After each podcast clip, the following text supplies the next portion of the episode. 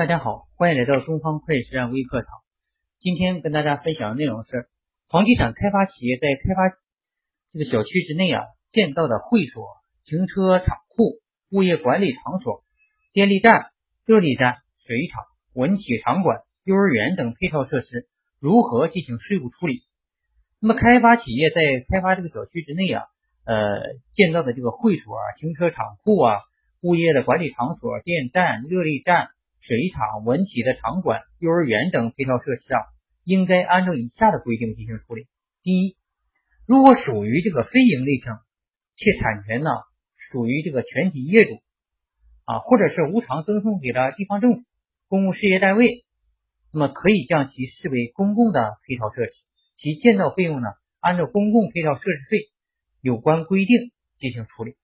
第二，属于这个盈利性质的。啊，或者产权归开发企业所有的啊，或者未明确产权归属的啊，或者是无偿赠与的地方政府、公共事业单位以外的其他单位的，应当单独核算其成本啊。除了开发企业自用